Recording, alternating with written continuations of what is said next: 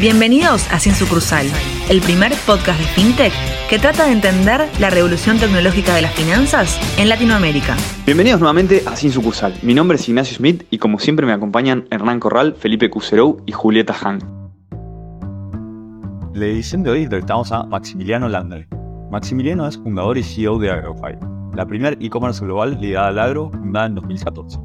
Previo a esto fundó Expedia, una experiencia artística y gastronómica, y FIO, un ecosistema de soluciones digitales ligadas a la cadena comercial del agro. Es oriundo de Rosario, donde estudió economía y cuenta con un MBA del IAE. Antes de arrancar el capítulo, les queríamos contar de Minuta, nuestro newsletter semanal con un resumen de las noticias más importantes que pasaron en FinTech, además de una recomendación de podcast y video para aprender de tecnología. Suscríbete gratis desde el link de la descripción o de nuestro perfil de Twitter. Bueno, ahora sí, bienvenido Maximiliano Landrain. ¿Cómo estás, Maxi? ¿Todo bien? Buenas, ¿cómo andan chicos? Muy bien, muy bien. Muy contento de estar acá charlando con ustedes. Bueno, antes que nada, agradecerte por, por participar del programa. Estamos muy contentos de tenerte, la, verdad. Placer para mí. Eh, y en segundo lugar, en este programa en general lo arrancamos con una pregunta para un poco para romper el hielo. Y hace, hace unos días se generó un poco de polémica en Twitter eh, por uno, un hilo de conversación de, asado, ¿no? Eh, donde se, había una parrilla a gas y se discutía un poco la polémica de la parrilla a gas y lo que sea. Sabemos que sos un hombre de campo, así que nada, queríamos preguntarte cuál era tu opinión de los asados con parrilla a gas. No, pará, yo estoy funcionando, o sea, yo no te banco el carbón. Para mí, si no es con leña, no es asado. O sea, que imagínate que, que lo del gas me queda totalmente fuera de mi scope. No, no, imposibles. La discusión es con qué leña sale mejor el asado. Si con un espinillo, con durazno, con un poco de marlo. Y entonces, no, no, no consigo el asado a gas porque perdés el, el, ahumado, que es clave. La, superioridad moral del asado de leña es, es total, me parece. Sí, sí, sí. sí. Es más, tenés que maridar la leña con el tipo de corte que vas a hacer y con el resto de las guarniciones y hasta con el vino. O sea, no, no. no, Está, para cortar acá y que, que, te quedamos a comer a tu casa. Sí, sí. pero, pero bueno, ya ahora, ahora haciendo a, más las preguntas, de verdad. Em, queríamos que nos cuentes un poco quizás de, tu background antes de llegar a, a Agrofy. Eh, sabemos que venís del palo del agro, que estuviste, fundaste eh, FIO. Eh, ¿Querés contarnos un poco de, tu historia? Dale, yo soy economista y cuando estaba terminando mi carrera empecé a trabajar en la Bolsa de Rosario, que tiene un centro de capacitación y ahí le enseñamos a los productores a operar con futuros y opciones en los mercados financieros como para hacer coberturas de precio. Y ahí con eso, en ese momento, en el año 99, nace la idea de armar una empresa online para tradear granos futuros. Y, bueno, ahí empezó, empecé con un socio, mi primera empresa. Y después hice un MBA, que me sirvió mucho. Pero mi background es economista, eh, conocer mucho de futuras opciones de agro, o sea, la comercialización en el agro. Trabajé en eso. Y y bueno, y ahí, y, ser parte, digamos, de esa primera ola de Internet en la Argentina, ¿no? Cuando todo el mundo abría .com, nosotros intentamos hacer una .com en el agro. Eh, esa primera empresa después la tuvimos que reconvertir, hacer un broker, que hoy es el principal broker en la Argentina, y, y hace ocho años atrás ya mm, empezamos con Agrofy, que es la segunda versión del mercado online del agro que habíamos hecho en el año 99. Ahí, Maxi, para, para contarle, este podcast está muy enfocado en gente, digamos, que eh, le gusta entender a fondo eh, lo, que vamos contando y las experiencias de nuestros invitados. Contame un poco qué, explicar a la gente qué hace un broker eh, de granos, que recién dijiste. Bien. la Argentina, que tiene un mercado de granos bastante particular, tiene una bolsa de granos que funciona en Rosario, donde hay corredores de granos que son los representantes de los productores y de los acopios de granos que van a un recinto y todavía a, viva voz se hace un mercado de oferta y demanda, donde están los grandes compradores como Cargill, Bunge, Dreyfus, las exportadoras, y se arma un, mercado de físico en un recinto físico. Eh, entonces, un corredor de grano lo que hace es, de alguna manera, concentrar la oferta de muchos productores y, venderle a, los grandes compradores, que pueden ser exportadores o fábricas. También funciona un mercado de futuros, que es un mercado donde se negocian contratos con precios a cosecha de los distintos granos. En Argentina hay un mercado que se llama Madba Rofec, que se unieron hace poco, hace unos años, los mercados Rosario y de Buenos Aires, mercados que hace 100 años que funcionan, que son similares al Chicago Board of Trade, que es como el mercado más grande del mundo donde se operan eh, derivados de commodities, de granos, también de petróleo, y de otros productos. Claro, ¿y qué, qué es lo que hacen ustedes entonces? Bueno, eh, nuestra primera compañía, FIO, se dedica a eso, a intermediar entre la, oferta y la demanda de granos, en el mercado físico, también en el mercado de futuros. Agrofy, nuestra compañía actual, es un mercado online que opera otras categorías, de maquinarias, de insumos, campos, vehículos. Es un mercado mucho más general. El broker de granos está más enfocado en la comercialización de soja, trigo, maíz. Eh, es parecido, digamos, a lo que son los consignatarios en Hacienda. Un consignatario de Hacienda es un intermediario que intermedia entre el productor que vende el ganado y el frigorífico que, que está comprando esa Hacienda. Buenísimo, súper, súper claro. Eh, y ahora ahí contaste un poquito por arriba de Agrofy, pero ¿nos podrás hacer doble clic, digamos, qué, cuando, contaros cuándo arrancaron y un poco ¿Qué problema querían resolver con Agrofy cuando lanzaron?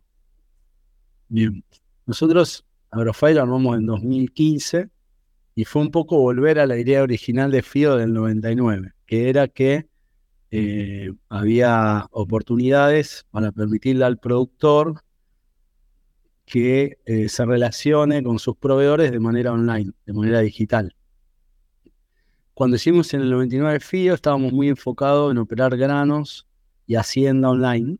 Eh, y, esta vez en 2015 dijimos que empezar con algo más simple. Vamos a empezar con clasificados de maquinarias, que era donde nosotros veíamos. Habíamos tenido un sitio clasificado también en el 99, 2000. Entonces dijimos, che, es más fácil publicar fotos de productos de máquinas o de vehículos o de campos que tratar de hacer una, un negocio online de granos donde el precio cambia todo el tiempo, donde la oferta está mucho más concentrada.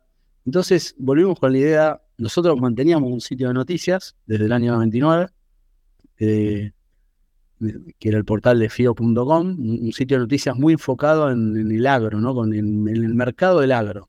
Análisis de luz, o sea, de los mercados agrícolas, la oferta, la demanda de China, era un mercado muy de análisis fundamental del mercado de granos. Y teníamos un análisis técnico también del mercado de granos. Dijimos, eh, en el año 2015, cuando veíamos que en todos los rubros y todas las industrias, Internet venía como en una segunda ola, eh, dijimos, che, tenemos que volver a, retomar la idea de, hacer algo online, eh, como era nuestra idea original del año 99, pero vamos a hacer algo eh, no, tan sofisticado, con subasta inversa de grano, vamos a hacer algo simple. Vamos a empezar con un clasificado, vamos a relanzar el sitio de noticias, lo vamos a llamar AgroFi News, y vamos a, vamos a ir al público masivo de agro, no solamente algo de, análisis de, de, grano, sino vamos a, buscar que la masa de productores todos los días lea AgroFi News, vea el clima, las noticias, los precios, y vamos a, a tener un clasificado donde haya más categorías entonces empezamos con, maquinarias, con vehículos, con campos, con infraestructura, herramientas, con insumos, sumamos universidades, 17 categorías diferentes de productos. O sea, nuestro objetivo es que todos los días el productor entre a Agrofy, o a leer una noticia, o a ver el precio de algún producto que quiera comprar, o algún producto que, de segunda mano que quiera vender. Y, bueno, y eso, eso es lo que empezamos a hacer porque veíamos ya nuestro sitio de noticias que, las visitas subían, o sea, el productor estaba online, de a poco las empresas empezaban a pautar más. Entonces veímos, vimos ahí como un cambio de, de tendencia en el agro de, moverse más Internet. Y lo queríamos aprovechar, ¿no? Porque teníamos la, experiencia previa. Y, bueno, y así fue que hicimos un spin-off de FIO, armamos una empresa aparte. Eh, eso lo hicimos también como para armar una empresa que pueda levantar capital y, pueda regionalizarse. Regionalizar un modelo como el de Agrofy es mucho más fácil que como el de FIO. No en todos los países hay corredores de granos como en Argentina pero sí tenía sentido armar un clasificado, un sitio, bueno, que a poco se está convirtiendo en transaccional y al cual le sumamos también una, una solución de pago, ¿no? Enfocada 100% en el agro. Súper interesante, Maxi. O sea, no estaría muy errado si lo resumo, serían como un mercado libre, pero enfocado en el agro, ¿no?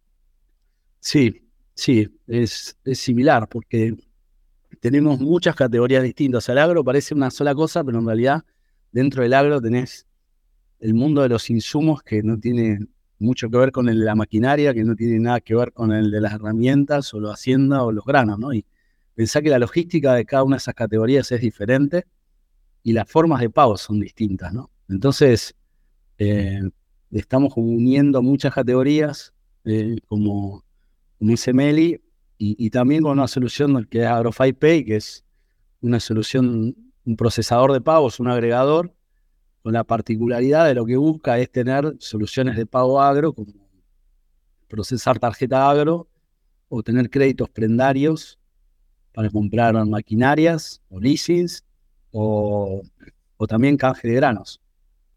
Espectacular. Tenemos un par de preguntas para, para meternos eh, bien en profundidad en, en la solución fintech que, están trabajando. Antes de, avanzar en eso, queríamos como ir unos pasitos más para atrás para entender bien el, mercado agro que es bastante particular o, o, es súper interesante, sobre todo en, un país como el nuestro. Y quizá algo que desde afuera, quizá podemos llegar a tener un prejuicio, es que el agro desde ya cuenta con tecnología, pero tecnología como aplicada a los procesos, pero no, no sabemos qué tanta tecnología más desde software, eh, hablando de una perspectiva desde software, tiene, digamos, permeable la industria. Eh, ¿Nos podés contar, digamos, qué tan tech, pero hablando desde el punto de vista software, es el, agro argentino y, si era así en 2015 o fue todo una como batalla cultural que tuvieron que, llevar desde AgroFi? Mira, el agro argentino eh, es un mercado que en, todos los países del mundo el, el, agro se subsidia, ¿no? A los productores les subsidian los precios porque lo ven como un sector estratégico al cual hay que sostener. Eh, el agricultor argentino paga retenciones, o sea, tiene, un subsidio negativo. Eso te diría que es único en el mundo. Entonces el productor argentino, a diferencia de casi todos los productores del mundo, está obsesionado con tener rentabilidad. Y para eso tiene que, tiene que moverse, tiene que innovar.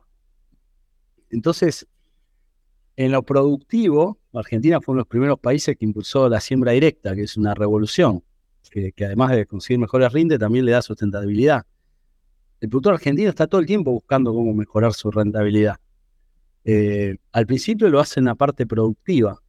Lo que nosotros vimos en el año 99, cuando le dábamos clases o intentábamos hacer, era decirle, tenés que usar tecnología para comercializar mejor, porque no, te sirve de nada tener un super rinde, pero después vender, el, vender en el piso del mercado. Entonces, por eso empezamos con las coberturas de, precios, ¿no? Y entonces diría que hay, hay, muchos productores que son muy inquietos, hay asociaciones de productores como CREA o APRESID que están a la vanguardia de lo productivo o de la gestión, ¿no? La asociación CREA pone mucho foco en que los productores aprendan a gestionar su negocio como una empresa. Y, creo que la parte del online si bien hay mucho también de cambio generacional que siempre ayuda, eh, mientras nosotros logremos al productor brindar una buena experiencia online, encontrar productos que de otra forma no encontraría o, acceder a condiciones mejores de las que accede, eh, es, un agente que está, digamos, siempre dispuesto a, buscar nuevas soluciones. Eh, es difícil también encontrar nuevas soluciones porque ya te digo, es un mercado que es hiper competitivo. Es un mercado en el cual vos decís, en insumos eh, hay márgenes enormes en la distribución, porque hay un monopolio. No, hay muchos distribuidores de insumos y todos están compitiendo por brindarle el mejor servicio al productor. Entonces, realmente con online eh, tenemos que lograr brindarle eh, una comodidad o una condición o un acceso a algo que, haga, la diferencia. Pero te diría que, que puede haber como mucho prejuicio por lo tradicional, la vista tradicional del campo, pero en realidad es una, es una industria que es, es hiperdinámica, hiperdinámica. Eh, y la tecnología que hay en, los campos, por más que vos vayas por la ruta y veas que siempre hay una planta, lo que hay adentro viene cambiando año a año, ¿no? Todo lo que es la biotecnología. Eh, y, ahora hay mucho, mucho movimiento en lo que es la sustentabilidad, ¿no? Y ir a productos biológicos, salir de los químicos. Y es un mercado que está, está en ebullición. Lo que pasa es que es un mercado que es muy B2B y que está por ahí alejado del día a día del, consumidor final, ¿no? Maxi, y en línea con esto que nos contabas de Argentina, sabemos que ustedes tienen em, presencia en la región. ¿Ves que esto mismo que pasa en Argentina, de, que recién nos comentabas de las retenciones y, entre comillas, los buscas que pueden ser eh, el sector para generar eh, más rendimiento, pasa en el resto de Latinoamérica? ¿Ves un perfil similar o es más difícil? Mira, vos tenés la historia de Brasil. Brasil hace, no sé, 20 años atrás era más chico que Argentina en, lo productivo. Y, hoy Brasil, este año, está que en Argentina hay una sequía, pero quintuplicó la producción argentina de soja. O sea, del, país del mundo que más crece en, áreas hectáreas sembradas, áreas, sembradas es Brasil. O sea, Brasil, la verdad que en los últimos 20 años, y lo mismo hizo en Hacienda, eh, pasó, pasó a ser un país que importa, que exporta, y hoy el agro brasileño es cinco veces el agro argentino, cuando hace 20 años atrás Argentina era más grande. Entonces, Brasil también ha liderado una revolución agrícola impresionante, impresionante. Eh, a diferencia de Argentina, quizás con, un gobierno, un Estado que, no lo combatió al agro, sino que le generó condiciones, eh, pero ves, ves que es una industria que está todo el tiempo buscando negocio y está buscando crecer. Y, también ves el desarrollo que tuvieron empresas locales en Brasil de maquinarias, con mucha estabilidad macroeconómica, que, que hoy son empresas enormes, que hacen sembradoras o que hacen tractores, y bueno, y, en Argentina tenés también un montón de compañías que, bueno, que, van capeando, digamos, todos, los, todos los vaivenes de la economía argentina y que están en pie, pero que quizá no pudieron crecer lo que crecieron las empresas brasileras. Claro, claro, súper super coyuntural.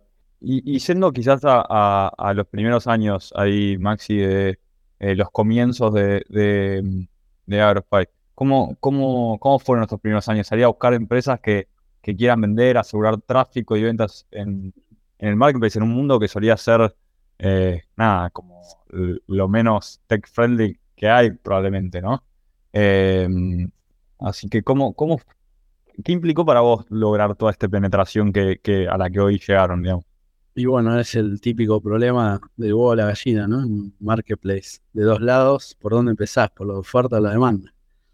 Nosotros nos concentramos en la oferta y fuimos a buscar merchants. Eh, empezamos por categoría, por región, por provincia y pusimos y tenemos todavía un equipo comercial bastante fuerte, eh, agresivo. O sea, muchos están en la calle, muchos están en las ferias. O sea, fuimos a buscar al merchant a donde estaba. Eh, nos recorrimos en los últimos ocho años todas las ferias de agro de Latinoamérica, las conocemos lote a lote, te diría hicimos kilómetros y kilómetros eh, vendiendo en las ferias agro. Y, bueno, y así fuimos generando a poco confianza en, los merchants. Hace, imagínate, hace ocho años atrás todos nos decían, no, pero nadie va a ver una sembradora en internet. ¿viste? Y hoy te dicen, no, pero en realidad el costo tuyo es más alto que mis campañas en Instagram. Entonces hoy te discuten ya la rentabilidad de cada canal, pero nadie dice, no, no voy a estar en Instagram porque nadie va a ver la sembradora en internet ya son obviedades, ¿no? Eh, pero bueno, cambió mucho el mercado en todo este recorrido que hicimos. Al principio era muy de, insistir, de, apostar, de generar relaciones de confianza. Después la pandemia obviamente ayudó un montón y hoy en día la mayoría de las compañías ya no dudan de que tienen que tener una presencia online, de que tienen que tener una estrategia. Todavía hay muchas cuestiones con el tema de cómo manejan el pricing, de su cadena de distribución. Eh, eso sigue siendo un problema, pero que tiene que estar online, creo yo que ya no hay más duda. Y cuando nosotros empezamos y el presupuesto de una compañía típica de agro era 95% offline y 5% online, hoy el ratio casi que cambió a 80% online, 20% offline, ¿no? Lo que es en media, eh, lo que son acciones. todas mantienen, digamos, la presencia de elementos del agro, físico es muy importante, pero la comunicación hoy todas, todas, la hacen, todas la hacen online. Entonces, y ahí se fue viendo, ¿no? De que el productor, nosotros decimos siempre que el productor está online, está ahí mirando, buscando, cada vez que lanzamos una categoría nueva, eh, siempre conseguimos tráfico o leads, eh, cuando lanzamos promociones. El tema muchas veces es más las empresas, cómo se ordenan internamente y con sus redes y con sus reglas de negocio para poder vender online que, que la respuesta del productor. Eh, hoy en día nadie te lee hoy un diario casi en papel. Entonces, yo conozco productores de todas las edades que pensaban que nunca iban a leer el diario online y leen el diario online. Y, lo mismo pasa para buscar un producto en la web. ¿Y crees que ustedes supieron anticiparse como a este cambio de paradigma o simplemente, o, son en parte culpables, digamos, de, toda esta evolución o un catalizador para, para hacerlo más rápido, de alguna forma? Sí, tuvimos, tuvimos digamos, que, un poco evangelizar, ¿no? Cuando empezamos a, en 2015 a traer muchas empresas que nunca habían pensado esto, tuvimos que hacer bastante de cambio cultural y asumir ese costo del cambio. Después creo que nos ayudó mucho el, mercado por sí mismo, ¿no? Cuando pasó lo del COVID, bueno, ahí todo el mundo empezó a trabajar virtual, entonces se dieron cuenta de que se podía vender por WhatsApp y no hacía falta que el productor vaya y toque la máquina o toque el insumo eh, y, le mandar un link de pago. Entonces, creo que, que sí, que, tuvimos un buen timing, eh, que no habíamos tenido en el año 99, que eso había sido muy temprano, pero el de 2015 estuvo bien.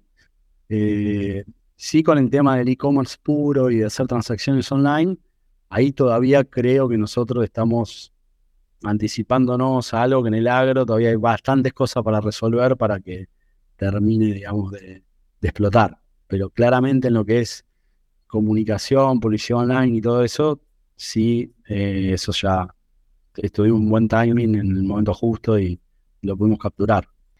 Maxi, y te pregunto un poco más acá, eh, como, digamos, fundador de la empresa, ¿cómo fue esto de que, crear una empresa de tecnología, ¿no? Que se tenía que, en la creación de la cultura de la empresa, que tiene que tener este mix también con un público muy tradicional, ¿no? Que quizá de que, como decías, viene haciendo, si bien el, campo está súper tecnologizado, eh, también con, eh, son estas nuevas olas que, que, hay que mezclar un poco lo tradicional con lo nuevo. ¿Cómo pega eso en la cultura de la empresa? Bueno, eh, armar los equipos fue algo, y sigue siendo, re complejo en la compañía, porque el saber de agro, como te decía antes, es muy, complicado. Yo estuve como 20 años trabajando en el mercado de granos y de maquinaria sabía cero, de hacienda hace poco y de insumos sé nada, ¿no? Bueno, o algo. Pero entonces imagínate que traer a alguien que se, sabía de e-commerce, obviamente de agro iba a saber nada, porque la gente venía de e-commerce, venía de sitios de turismo, o de marketplace horizontales eh, o algo parecido, ¿no? Entonces, no había gente de agro que supiera de online y no había gente de online que supiera de agro. Entonces, armar esas combinaciones eh, nos costó y nos cuesta mucho tiempo, más cuando metimos fintech, porque después también había que saber de fintech. Y, bueno, y el que sabe de finanzas en el agro muchas veces también no sabe de, billeteras, o no sabía. Así que armar el equipo es, todo el tiempo un rompecabezas para unir talentos distintos y, nosotros separamos a Agrofy de FIO y, le dimos una marca nueva, impronta nueva, justamente porque sabíamos que necesitamos traer talento que no venía al agro, ¿no? Entonces, eh, nosotros, si querés, resumimos esa cultura nuestra, nuestra Neopulpería, que son nuestras oficinas, que un poco es un lugar donde está el campo, pero es moderno y, es el lugar donde se juntaría el ingeniero agrónomo y el, y el programador o el UX a tomar una cerveza después de trabajar.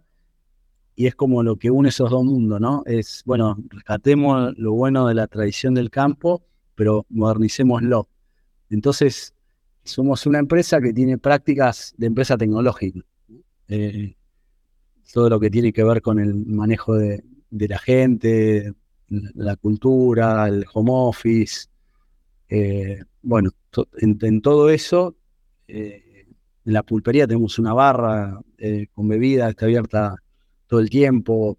y bueno, tenemos como políticas modernas de, talentos y, hacemos, por ejemplo, desayunos de campo, donde los agrónomos de la empresa a la mañana le cuentan al resto de la compañía eh, la diferencia entre cría e invernada, ¿no? El, mercado de hacienda o el barbecho, los momentos en los cuales se siempre se cosecha cada grano.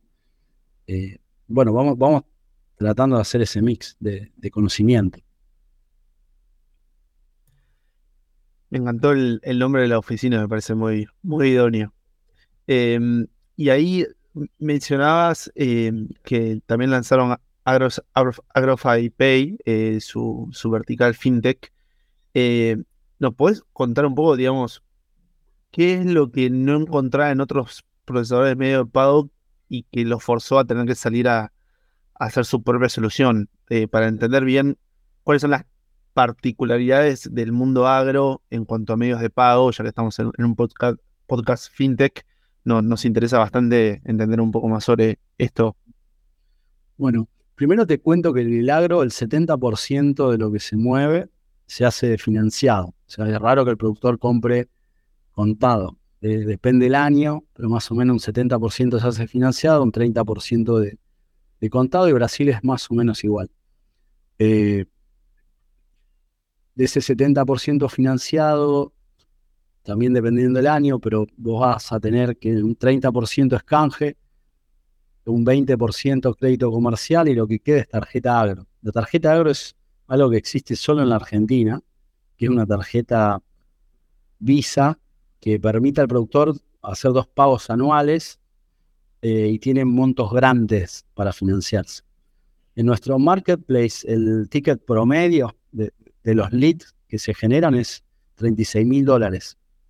Entonces, todas las soluciones que, que había disponibles hasta el momento en el cual nosotros fue 2018 que empezamos a hacer transacciones en el sitio. Primero no había nadie que procese esas tarjetas de agro y nadie que tenga implementado eh, soluciones de créditos como los que dan los bancos en Argentina, el Galicia o el Santander o el Macro, enfocados a capital de trabajo agro o prendarios, ¿no? Para las maquinarias, que tenés máquinas de 100 mil, 200 mil, 300 mil dólares. Entonces, eh, por eso nosotros tuvimos que, y estamos armando y desarrollando una solución que sea lo, más parecido o funcional a lo que el agro hoy utiliza en su, su día a día, ¿no? Si bien para herramientas, por ejemplo, que son de ticket bajo, puede servir una tarjeta de crédito común eh, o un repuesto, en general, las tarjetas estas de agro o, las condiciones comerciales del agro tienen una forma de, manejarse, te digo, esto, pago semestral que, que las de consumo no tienen, ¿no? Porque el productor no tiene un ingreso mensual de dinero como una persona que trabaja con un sueldo. Ellos tienen ingresos cuando viene la cosecha. El resto del año es como que o van vendiendo la soja que tienen guardada en los hilos o se financian pero tampoco puedes, viste, vos, tenés eh, un, silo bolsa y cada vez que vos vendés un camión de soja son 30 toneladas. Entonces, si vos te compras una motosierra, no podés eh, desarmar la silo bolsa y traer un camión al puerto de 30 toneladas para pagar una motosierra. Eh, entonces, bueno, por eso tiene su particularidad toda la parte de financiamiento al agro. Y el scoring de un productor no tiene nada que ver con el scoring que se le hace a, un, a una persona de consumo final que vos mirás el verás y, mirás eh, cuánto gana en recibo de sueldo. Tenés que ver el plan de siembra del productor. Tenés que ver si las hectáreas son propias o si son alquiladas. Entonces tenés que dar crédito de una manera diferente. Y hay un tema más, que, que diferencia quizás de un consumidor que si vos ves que tiene un buen scoring, te interesaría prestarle toda la plata que tome. En, en el agro, generalmente los bancos nunca toman el 100% de crédito. Una empresa nunca va a tomar el 100% del riesgo de un productor. Va a tratar de atomizarlo porque hay un riesgo productivo. Entonces, eh, e-, ese crédito que toma el productor generalmente se reparte entre dos o tres empresas, dos o tres bancos. Y eso también es interesante, ¿no? Porque al ser un marketplace, poder darle distintas opciones de crédito al productor genera un valor. Y para las empresas también genera un valor, ¿no? Lo que nos queda dando vueltas en la cabeza por ahí es si nos podrías dar un, poco eh, de números acerca de la adopción y la recepción que tuvo este, este eh, esta plataforma que desarrollaron, ¿no? Eh, justamente con una solución tan tailor-made. Mira, nosotros hoy tenemos unos 150.000 productos publicados en la plataforma. Eh, la mayor parte de eso genera, está todavía en el modelo clasificados y genera leads. generamos más o menos unos 100.000 leads por mes.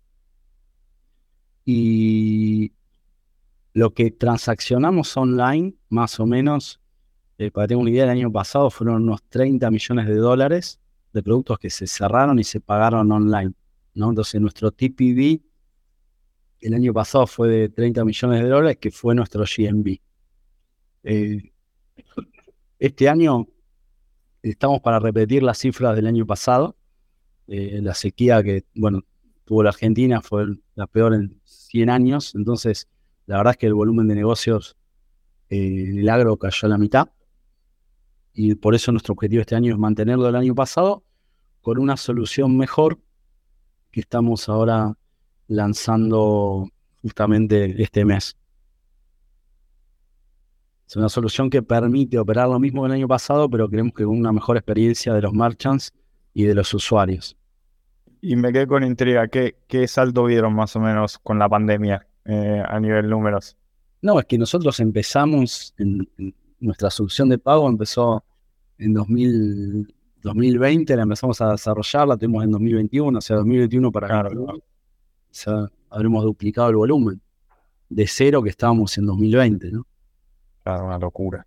Claro, pero la pandemia, por lo que decía, fue como un, un catalizador que animó a los medios de pago digital, ¿no? Sí, Lo que nos pasó es que cuando llegó la pandemia, nosotros todavía estamos en modelo clasificados, no pudimos tener una solución lista para operar online en 2020.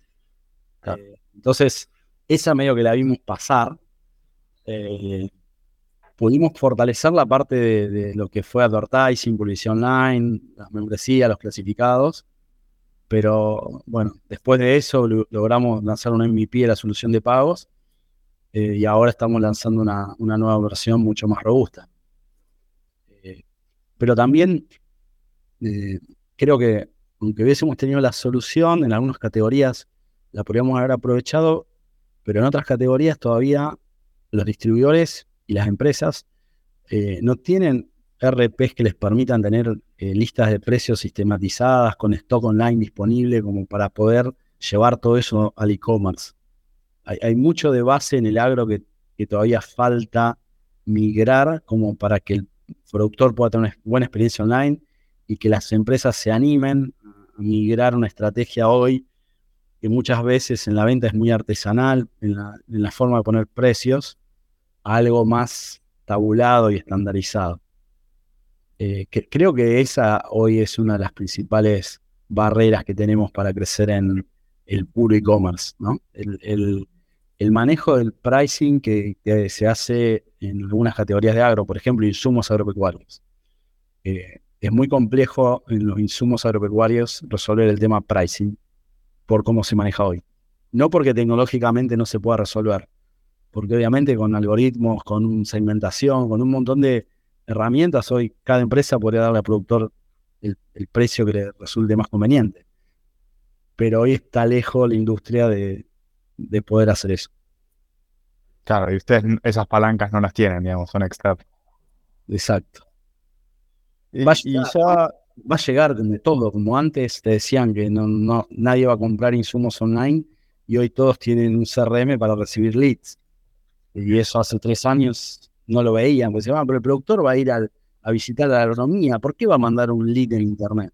Y bueno, y hoy se dieron cuenta que el productor quiere mandar el lead en internet, que quieren omnicanalidad, que no quieren un solo canal, que quieren mandarla, quieren relacionarse con las compañías de la manera que ellos prefieran, en el momento que prefieran, y que esa omnicanalidad implica que un negocio puede nacer online y terminar offline o al revés. Y eso está de a poco eh, pasando. Lo que falta es resolver este tema del precio, eh, que creo que es hasta más importante hoy que el tema de la logística o, el pago. Nosotros estamos de a poco resolviendo el tema de los pagos. Eh, la logística hay mucho resuelto offline. Se podría mejorar la experiencia disponibilizando más información del offline y del online. Pero el tema del precio, que es pura decisión de, de las compañías, de nuestro punto de vista, es lo que más traba el- el- la adopción del online. claro, claro, súper interesante. Y, y ustedes internamente, eh, ya con como medio cerrando la entrevista, ¿qué, qué proyectan para adelante más a nivel palancas a mover de, de su lado? Y nosotros ahora estamos trabajando mucho en venta predictiva, en, utilizando toda la información que tenemos de navegación de los usuarios, desde el sitio de noticias o, de todas las categorías del marketplace, también con información crediticia financiera, poder llevarle a cada productor esa oferta de producto que por estacionalidad y zona sea eh, la más relevante para él. Entonces estamos con mucho foco en eso. Eh, creemos que vamos a poder mostrarle también a, las- empresas las oportunidades que, nos estamos perdiendo de negocios eh, por no facilitarle esa compra online al productor y, agregando cada vez más medios de pagos a, a la plataforma. ¿no? Eh, ahora lanzamos una feria, por ejemplo, de prendarios para usados con el Santander. Elegimos 150 productos con una tasa diferencial y nos enfocamos en productores que sabíamos que buscaban esos productos usados.